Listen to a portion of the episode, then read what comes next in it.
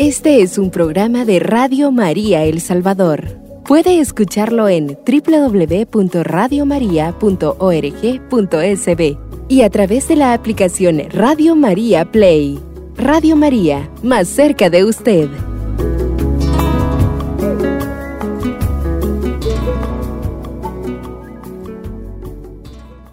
Sin pecado concebida. Muy buenas tardes, queridos hermanos que sintonizan nuestra querida y amada Radio María.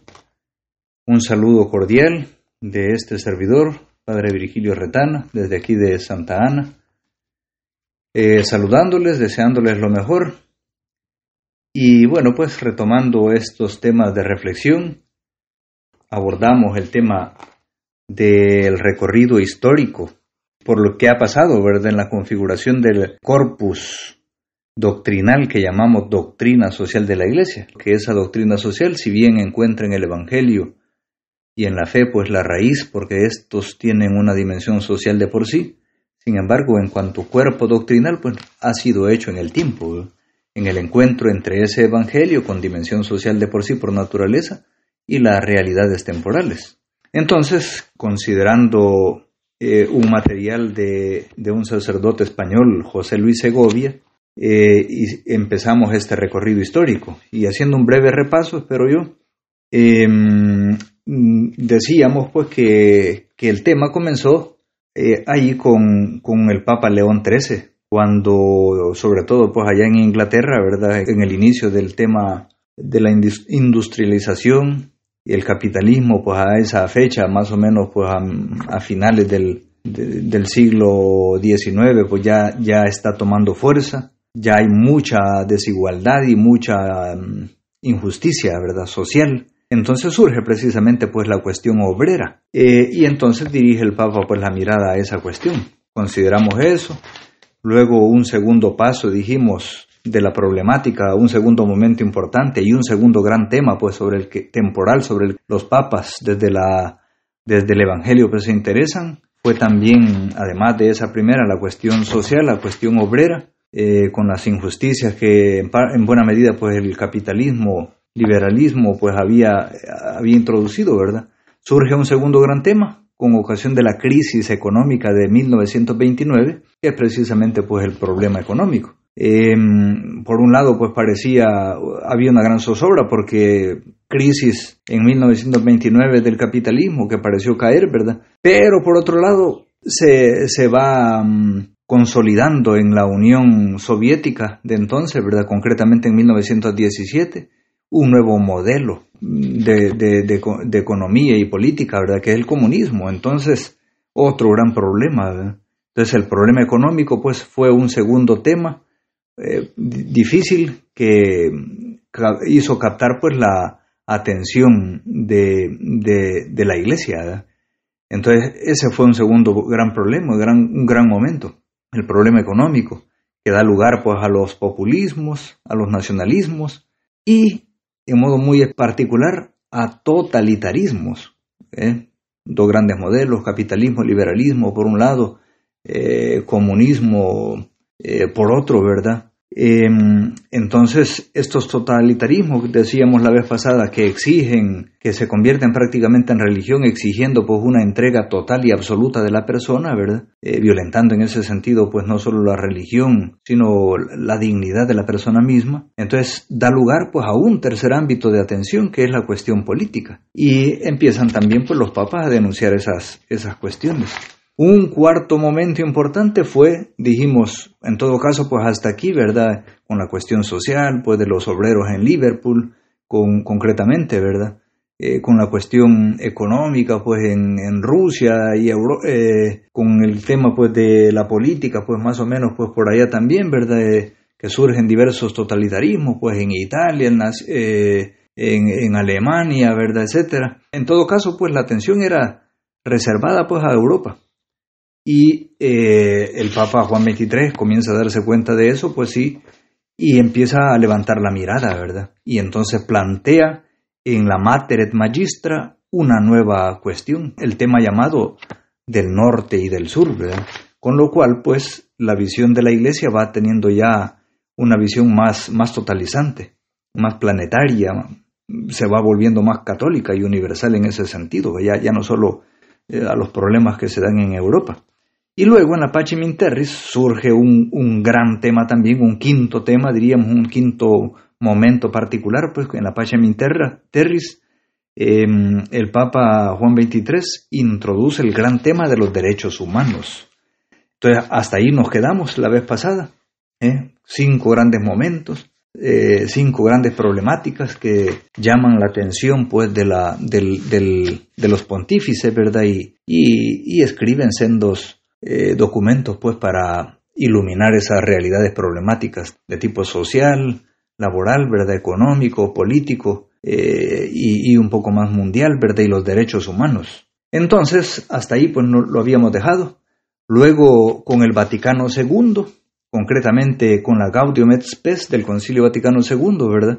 Em, se neutraliza una de las tentaciones que se habían tenido hasta entonces en, la historia de la moral de, de, los últimos siglos, que era la reducción individualista de los problemas sociales. ¿eh? es decir, el afrontar los problemas sociales que tenían carácter estructural, sin embargo, desde una perspectiva exclusivamente individual.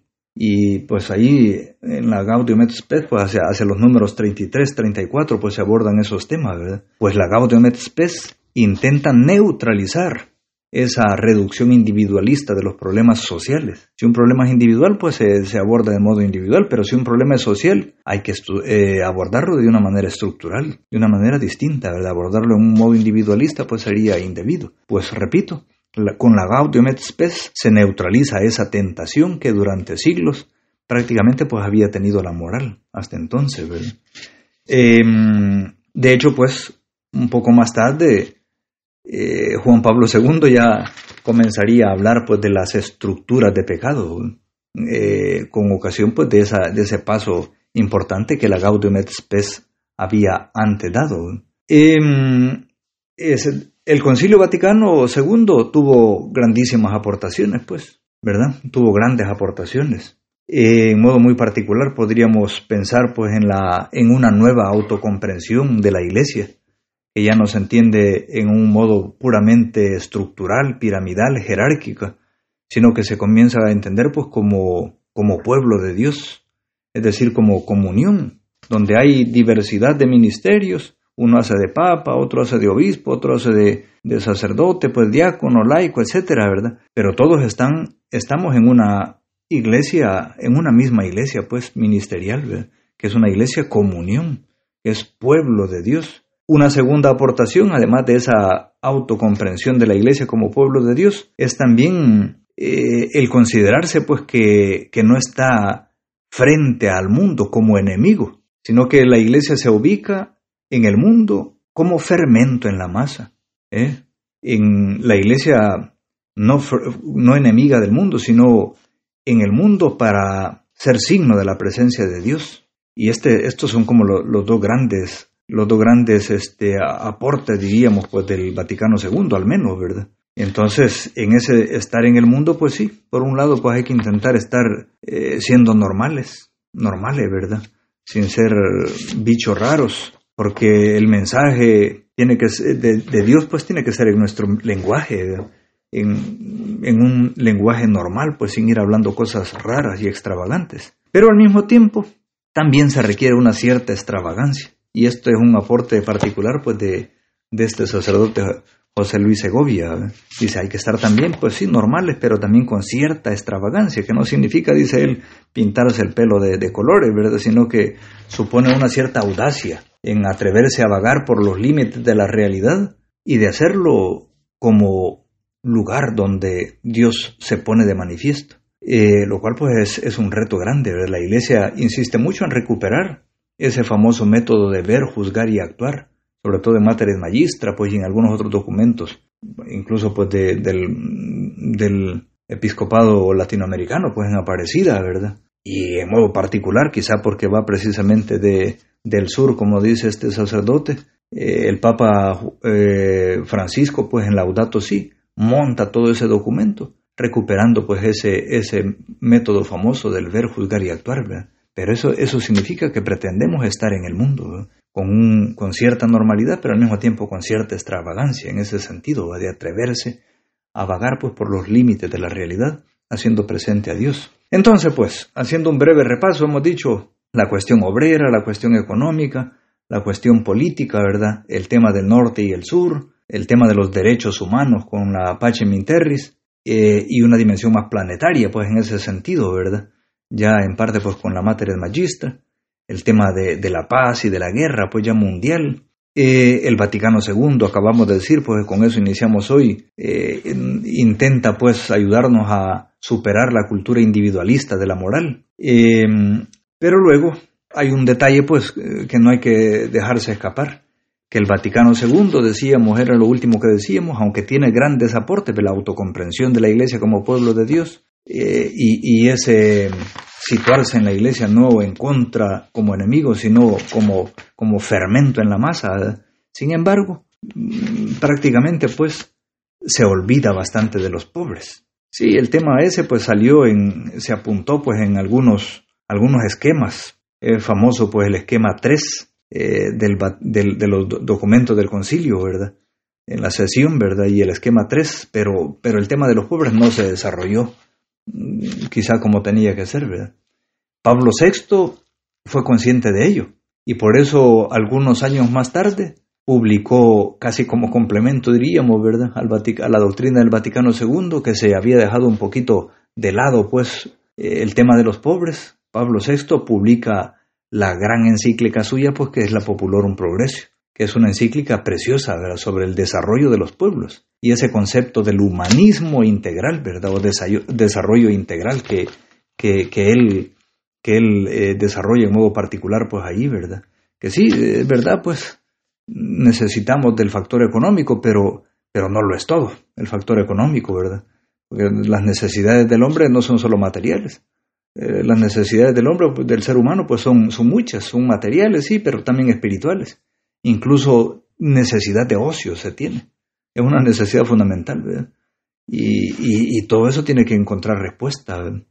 Bueno, queridos hermanos, vamos a hacer un paroncito aquí, porque el tiempo de este primer segmento prácticamente pues se nos ha, se nos ha terminado, ¿verdad? Estamos hasta aquí pues con Pablo VI, la un Progresio, que de algún modo pues complementa esa visión del Concilio Vaticano II que, que, se había dejado por un lado pues bastante el tema de los pobres. Paramos un par de minutos y volvemos pues en, eh, para el segundo segmento.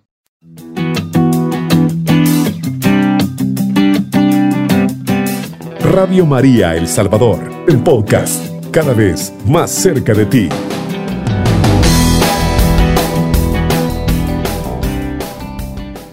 Retomamos nuestra reflexión, queridos hermanos, en este segundo segmento.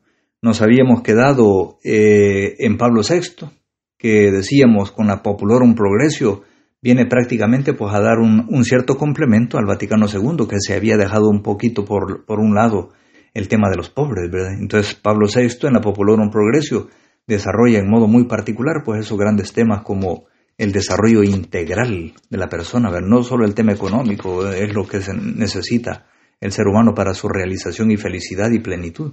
Se necesitan de muchos otros ámbitos, el espiritual, incluyendo el ocio, dijimos. Sin embargo, eh, más que esta perspectiva iniciada por Pablo VI, pues en parte ya antes por Juan XXIII, de levantar un poquito la mirada de Europa y hacer la visión pues, de la Iglesia un poquito más universal, más católica, continuada en modo muy particular por Pablo VI en este sentido con la un Progresio.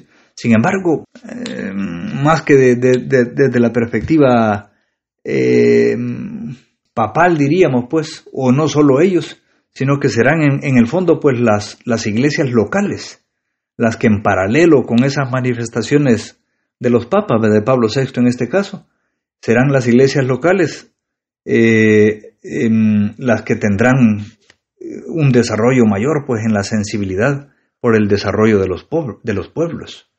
Es la primera vez, eh, por así decirlo, que se coloca en ese ámbito del sur, pues la, la, perspectiva papal, ¿verdad? En parte dijimos, repito, con Juan 23, y continúa pues en esa línea Pablo VI, ¿verdad? Pero serán las iglesias locales las que desarrollarán más, quizá porque las iglesias locales obviamente están más en, el ámbito de la realidad concreta, ¿verdad? Y el Papa en el fondo, pues sí, ¿verdad?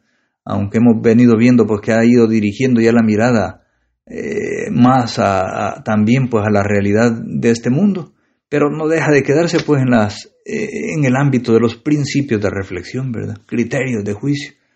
Eh, ya en las directrices de acción pues son más escasos pues los aportes de, de las encíclicas, ¿verdad?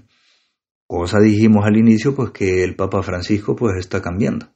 Entonces, repito, pues retomando la idea, serán las iglesias locales y concretamente la Conferencia Episcopal Latinoamericana, el CELAM, que empieza también a hacer sus propias reflexiones con, las diversas conferencias que se han tenido, ¿verdad? Medellín, Puebla, Santo Domingo, etcétera, eh, y entonces se va produciendo este desarrollo, no sin ciertas dificultades, eh, porque también incluso pues ha habido cierta crisis en algunos momentos, como sabemos, ¿verdad? Aunque hay que decir pues que las crisis no siempre son malas.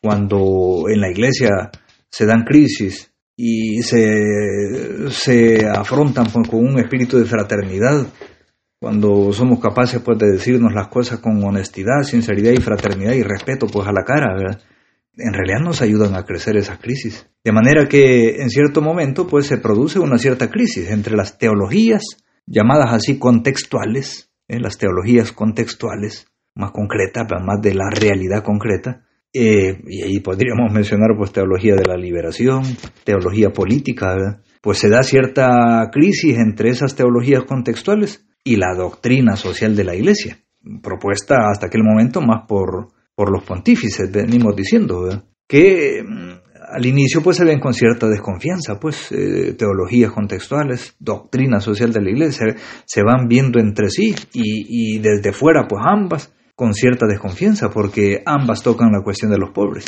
No digamos pues si la mirada, el juicio a, teologías contextuales y doctrina social estaba hecha desde la perspectiva del, capitalismo pues liberalista, entonces claro pues aquello se entendía como comunismo, pues con claridad pues se veía con gran desconfianza. Eh, pero lo interesante pues que es decir aquí, a este punto, porque tanto el magisterio más oficial de los papas, ¿verdad? Como esas teologías contextuales, han ido teniendo el grandísimo acierto de empezar a reflexionar sobre ese tema pues que se había quedado por un lado, que incluso el Vaticano II pues se había dejado un poco olvidado. El tema de los pobres, decíamos, ¿verdad? ¿Eh? Y entonces, después de algunos años, pues al final se ha ido llegando a un acercamiento, a un modelo de, un modelo de mutua fecundación. ¿eh? Teologías contextuales por un lado, eh, el magisterio más oficial por otro, ¿verdad? incluyendo pues la doctrina social de la iglesia, más pontificia pues en su inicio, pero aquí ya, ya vamos diciendo pues que las teologías contextuales, eh, las iglesias locales ya van produciendo lo propio, pues ya van siendo, haciendo sus propias reflexiones. Entonces al final pues entre ambas, aunque hubo una cierta intranquilidad, una cierta crisis, una cierta desconfianza entre ambas, teología pontificia y teología contextual pues de las iglesias locales, pero se llega a un modelo de mutua fecundación. ¿eh? Eh, en el fondo, eh, pues sí, ambas y la iglesia en su totalidad, pues va dirigiendo la, mirada pues a, esa realidad concreta. Y este ha sido un paso pues muy importante pues que, la iglesia ha dado. La iglesia jerárquica, digamos, magisterial, ¿verdad? Y, y las iglesias locales. Un modelo de mutua fecundación en torno a la reflexión de los pobres.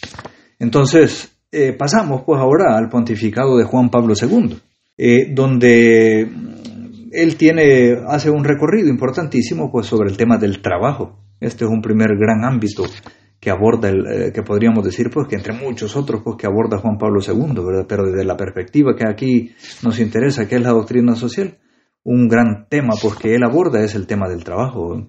Eh, y aquí nos, nos aporta él una gran encíclica, pues, que, que, aborda, en la que trata precisamente el mundo del trabajo. Y donde él mismo pone quizás su, su impronta personal, porque él mismo pues fue, fue un trabajador.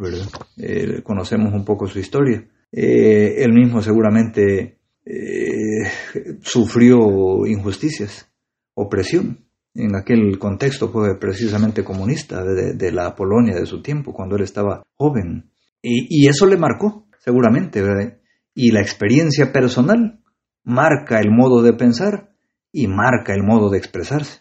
Por eso el lenguaje de Juan Pablo II pues era así muy concreto y directo también, ¿verdad? Eh, y entonces aborda pues ese de modo fabuloso ese tema pues de, del trabajo. Eh, y eso es lo importante pues concretar, ¿verdad?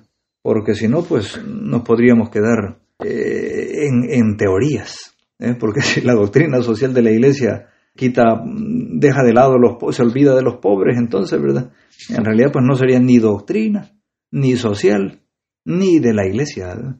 Entonces, eh, para hacer doctrina, pues, y para hacer social y para hacer de la iglesia, no, no se puede dejar de lado los pobres.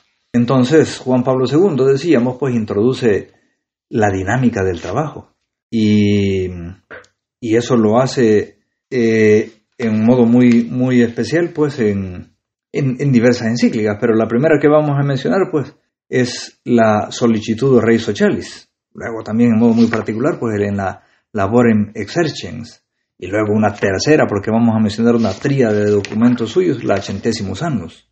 Entonces, el Papa Juan Pablo II desarrolla incluso un concepto novedoso en el tema del trabajo, que es lo que podemos llamar, y este sería otro gran tema pues importante como aporte en la doctrina social de la Iglesia, aquí por Juan Pablo II, que es lo que podemos llamar la dimensión subjetiva del trabajo.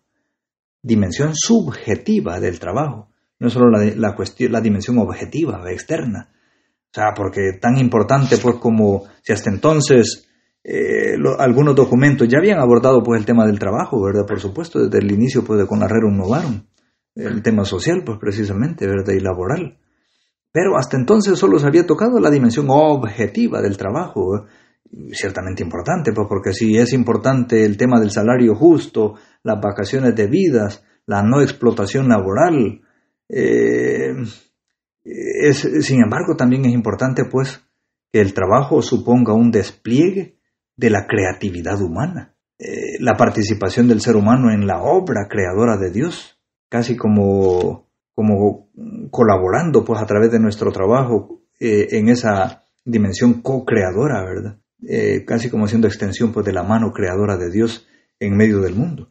Esa es la dimensión subjetiva del trabajo, no es solo pues lo externo. Entonces ya la doctrina social de la Iglesia, si hasta entonces pues había dirigido la mirada en, el, sobre el tema del trabajo pues a, su dimensión objetiva. Y esas dimensiones externas mencionadas, salario justo, vacaciones, no explotación, etcétera, eh, pues ahora también aporta la necesidad de la dimensión subjetiva del trabajo. Y el hombre tiene que crecer también como hombre y como cristiano eh, en el trabajo, al punto pues que incluso algunas líneas espirituales en la iglesia pues desarrollan este campo, ¿verdad?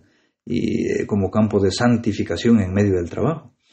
Entonces, eh, eh, como una mirada pues hacia lo que había sido el pasado en los siglos anteriores, donde solo se había dirigido pues la, mirada pues, al objetivo, a la dimensión objetiva del trabajo, Juan Pablo II pues aporta esa dimensión subjetiva del trabajo, decíamos, en la, en la solicitud Rey Sochalis. Eh, pero, sin embargo, pues en esta, en esta, en esta encíclica, Solicitud Rey Socialis, también hay algún límite. Por ejemplo, al final de esta, de esta encíclica, el Papa eh, hace una afirmación pues que dice, si pudiera ser, pues que en situaciones de grave necesidad, incluso tendríamos que vender los objetos sagrados, así como decía algún santo. Y sin embargo, nunca se vendió ningún, ningún cali, ¿verdad?, para atender la, pobreza de la gente. En ese sentido, pues incluso algunas afirmaciones hechas por el Papa, pues al final de la solicitud de Rey Sochalis, quedaron así, pues bastante en el aire, bastante en el aire. Entonces, eh, la, la, la, siguiente, estos dos documentos, pues del Papa Juan Pablo II, pues como son la la labor en Exercens y la solicitud de Rey Sochalis eh, han tenido esos aportes. Pues hasta ahí el aporte, diríamos, es hasta la dimensión subjetiva del trabajo. Luego viene la otra, la tercera encíclica suya, que es la Centésimos Annus, en la que hace una, prácticamente una relectura de la caída del, mundo, del muro de Berlín. Eh, caída del muro de Berlín que, en mil, que sucede pues, en 1989. Eh, y lo que ocurre es que desaparece un elemento que había sido bipolar en toda la tradición de la doctrina social de la Iglesia. Em, era una mirada crítica sobre el liberalismo capitalista y una mirada crítica también sobre el marxismo y el colectivismo, como tenía que ser, pues mirada crítica, ¿verdad? Pero hasta ahí se había quedado pues el asunto, ¿verdad? Ya más adelante vamos a ver que con, con Benedicto XVI se da un paso aquí muy importante. Pero de momento aquí, en la centésimos años, lo que se hace pues una mirada crítica a estos dos modelos de, de, estructuración de la sociedad, capitalismo por un lado, marxismo por otro, comunismo. Entonces, eh, mirada crítica en los centésimos años, esto es lo que, lo que se da, ¿verdad? Y el, podríamos decir que el gran aporte aquí en los centésimos años, tras la mirada crítica de esos dos modelos, es aportar y definir bien pues el tema del concepto de, de persona, olvidado por ambos modelos porque tanto el marxismo pues olvida claramente pues el tema de la persona, del individuo, porque a él lo que le interesa pues el, el grupo, el pueblo, el, el, colectivismo, el individuo, ¿no? Si hay que sacrificar al individuo por el pueblo, pues se hace, no, no pasa nada. Pero también el, liberalismo capitalista, pues se olvida del concepto de persona y de la importancia que tiene, porque al final, pues también termina usándolo como medio y es fin. Ya el gran Kant había, había dicho pues que la persona era, era un fin, ¿verdad? Y no un medio, porque el liberalismo también termina, mm, al mercantilizar todo, pues termina viendo al individuo como un competidor del otro, y en ese sentido también lo termina poniendo como, como, un, como un medio y no como un fin, y, e irrespetando pues el concepto de la dignidad de la persona.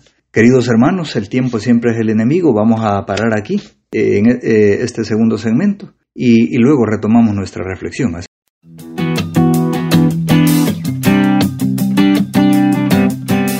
Radio María El Salvador, el podcast, cada vez más cerca de ti.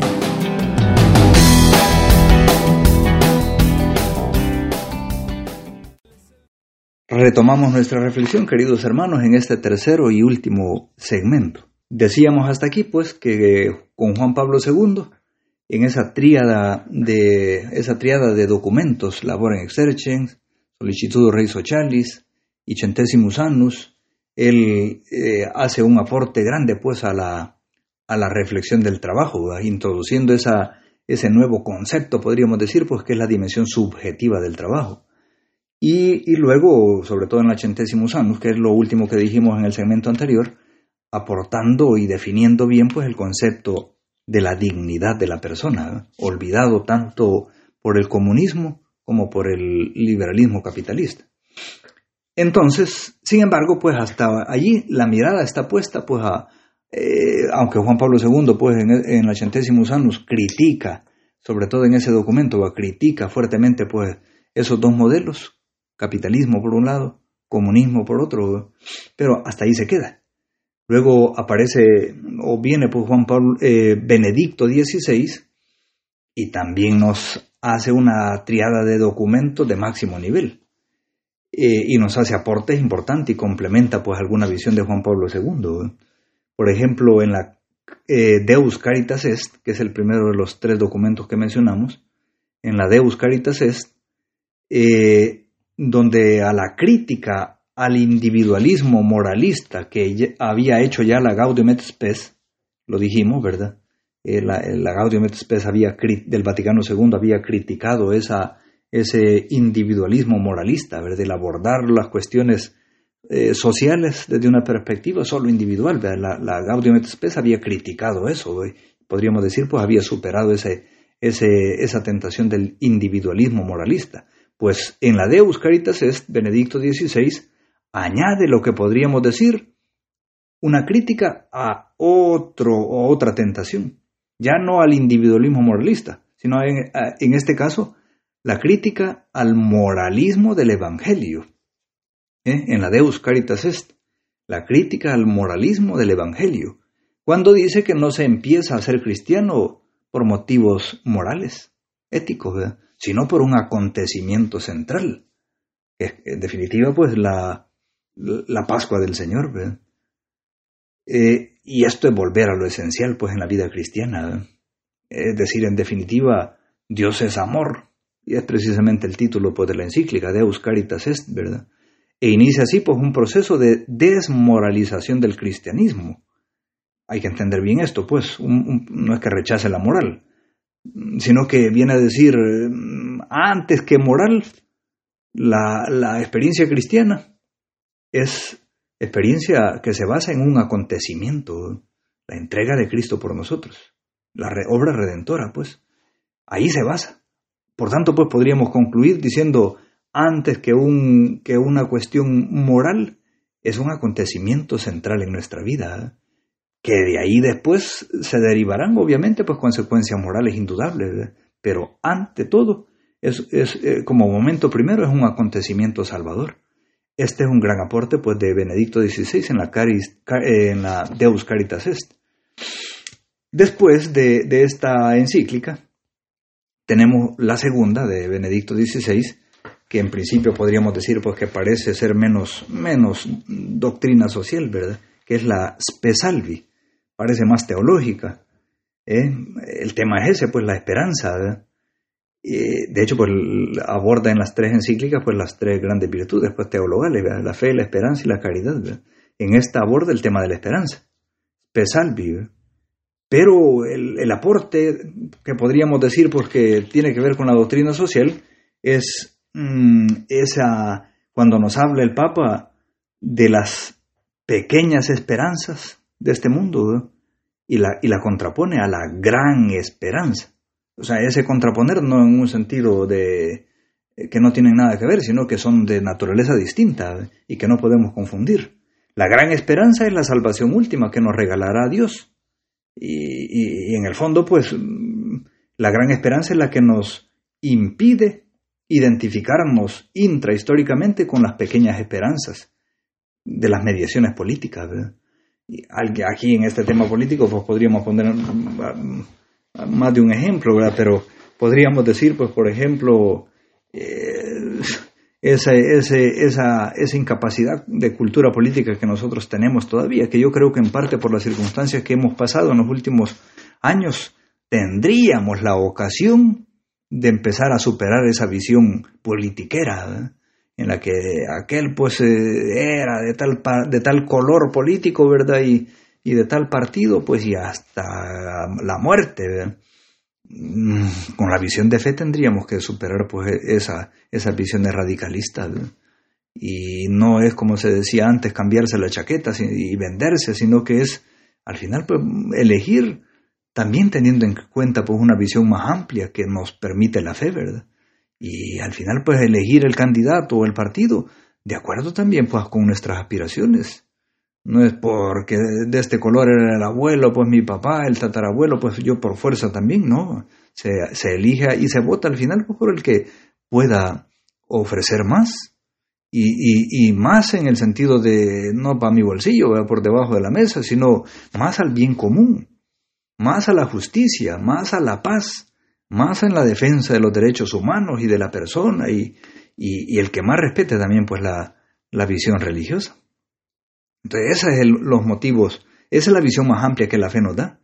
Entonces, eh, repito, pues, retomando la idea, eh, en la Espesalvi, Benedicto XVI quizás nos aporte esto, ¿verdad?, hacia la doctrina social, el contraponer de algún modo, pues, esas pequeñas esperanzas de las mediaciones políticas que nunca jamás van a realizar, pues, la gran esperanza. La gran esperanza es la de la salvación eterna. Entonces, por tanto, pues, hay que tener una distancia crítica frente a las mediaciones terrenas. ¿eh?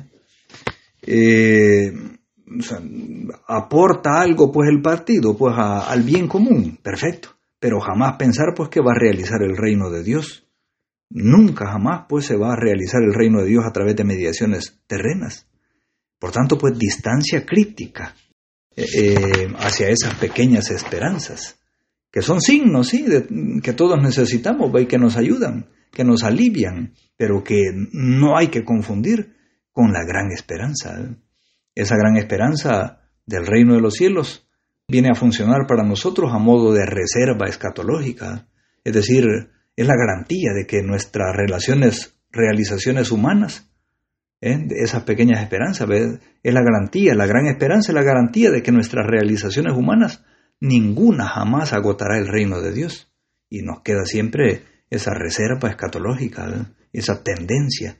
Por tanto, pues ahí aparece una segunda dimensión, aparte de la visión crítica, la función tensional que nos aporta la gran esperanza para decir siempre y, por, y, por, muy bien que se haga pues en el partido, ¿verdad? O en, en las mediaciones terrenas, nunca se realizará con ellas plenamente el sueño de Dios. Siempre éste estará más allá y podemos aspirar siempre a más. Por eso visión crítica y función tensional que nos da eh, la gran esperanza. ¿eh? Las pequeñas esperanzas no realizan la gran esperanza, no la sustituyen. Entonces no confundir nunca. Luego, pues, eso es la primera, la segunda encíclica. Hemos visto la Caritas, eh, la Deus Caritas Est, que nos aporta, pues, la crítica al moralismo del Evangelio, la Spesalvi, que nos aporta esta, que con ocasión de esa, de esa, de esa mm, distinción, pues, y de algún modo oposición entre las pequeñas esperanzas terrenas y la gran esperanza, pues, nos aporta esa visión crítica y esa función tensional. Y, en tercer lugar, la tercera encíclica que mencionamos, pues de Benedicto XVI, la Caritas in Veritate, eh, que se retrasó un poquito, se dice, ¿verdad? Porque se esperaban los datos que se aportarían probablemente pues tras la crisis económico-financiera pues, que se ha vivido en los últimos años. Y quizá pues mm, desde, esta perspectiva, eh, desde esa perspectiva la, la, la, aportación más significativa probablemente de la Caritas in Veritate eh, podría ser pues que, que, a diferencia de lo que había alcanzado Juan, eh, Pablo II, ¿verdad? En la Centésimos Annus, que era crítica a esos dos grandes modelos de organizar la, la, economía y la política, que eran por un lado pues el capitalismo y liberalismo, ¿verdad? y por otro lado el colectivismo, comunismo, pues marxismo, aquella se había quedado, la Centésimos Annus se había quedado en crítica, y estaba bien, ¿verdad? crítica a esos modelos, pero hasta ahí, ¿verdad? Pero en el mundo seguíamos, mm, seguía la pregunta, pues, ¿qué será frente al capitalismo? Pues lo que, lo que tenemos como opción es el, el, colectivismo, ¿verdad? O frente al colectivismo lo que tenemos como opción es el capitalismo, pues, y no salíamos de ahí. No lográbamos salir de ahí. Entonces aquí va el aporte de, de Benedicto XVI en la Caritas in Veritate, documento fundamental, porque mm, viene a decir, tenemos que articular un nuevo modelo. Aparte de esos dos, ¿verdad? De esos dos, ambos malos, tenemos que articular un nuevo modelo de organización, es decir, un nuevo modelo de desarrollo, desarrollo al que ya había apuntado Pablo VI, pues en la, en la un Progresio. Pero tenemos que aportar un nuevo modelo eh, en el que se articule de una manera diferente estos tres actores. ¿eh? que hasta entonces, pues, el, con ocasión de esos dos modelos, ¿verdad?, de, organización de la sociedad, pues el comunismo, el capitalismo, eh, lo que había surgido, pues hasta allí era eh, o el mercado, ¿verdad?, por un lado, el liberalismo, ¿verdad? o el Estado, por otro, el, comunismo, el totalitarismo. Hasta allí nos habíamos quedado. Entonces, Benedicto XVI viene a decir, pues, hay que eh, hay que desarrollar pues, un nuevo modelo, ¿verdad? En el que aparezca un, un nuevo, una nueva figura, aparte del mercado, ¿verdad? Y aparte del Estado, que aparezca un nuevo modelo. Eh, y ahorita llegamos a, a, cuál es ese punto, pues. Porque por un lado, el mercado, eh, ciertamente, el ámbito del intercambio, y eso es importante. Y hasta cierto punto podríamos decir, como en parte Juan Pablo II señala, pues que ciertamente el modelo del, del, libre mercado pues es un, un, modelo que asegura el desarrollo pronto, ¿verdad? Pero como siempre hay egoísmo, ¿verdad? Y entonces el mercado se puede pervertir. Y, entonces tenemos la perversión del mercado financiero, el deterioro del mercado laboral, donde el capital domina sobre el trabajo, o la apropiación acumulatoria en el mercado del conocimiento que ahí estamos ahorita, o la protección de países del norte frente a los del sur mediante proteccionismos arancelarios en el mercado de las mercancías y los oprimen en ese sentido. ¿eh? Por tanto, pues el mercado es bueno, sí, pero puede, puede llegar a ser, puede llegar a, ser algo, algo malo. Eh, tiene que ser por fuerza regulado. Y entonces aquí aparece el otro elemento, pues el otro factor, ¿verdad? Que es el Estado. Porque alguien tiene que velar pues, por el bien común y por la justicia social. Alguien tiene que ocuparse de los problemas que están más allá del mercado, del comercio. Eh, aquí, ¿qué, empresario le va a apuntar pues, a hacer un negocio de pobres ancianos, ¿verdad? Que están mal de la cabeza? O, de enfermos terminales. A nadie le interesa eso. Pues, entonces ahí entra el tema del, del el, Estado, ¿verdad? Que tiene que ser fuerte en eso. Pero, dice el Papa, también el Estado puede, puede tener un riesgo. Porque si le dejamos a su propia libertad, pues como, como sucede con el mercado, y nos oprime, pues también el Estado puede llegar a absorberlo todo y puede llegar a, a, convertirse pues en, en, una tremenda dictadura que, lo, que lo absorbe todo. Entonces, por tanto, pues tanto mercado como Estado son necesarios, pero ambos tienen que equilibrarse. Y aquí viene el gran aporte de Benedicto XVI en la Caritas in Veritate, que él dice, necesitamos articular una sociedad civil que tenga un peso muchísimo más importante de lo que hasta entonces ha tenido, desaparecida prácticamente. Este es el gran aporte de, la Caritas in Veritate.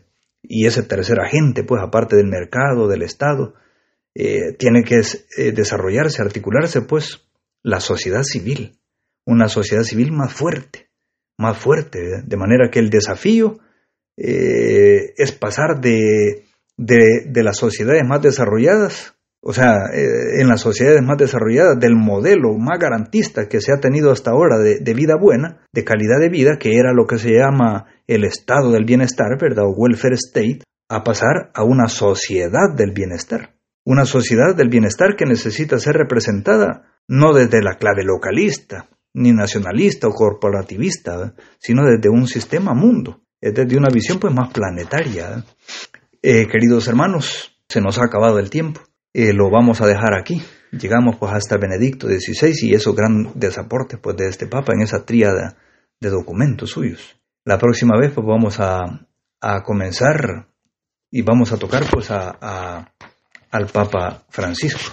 Yo intenté pues llegar hasta aquí hoy pero no lo logré. Así que se nos queda el Papa Francisco aún. Dios le bendiga pues y deseo que la Virgen Santísima interceda por cada uno de ustedes. Gracias por haber seguido.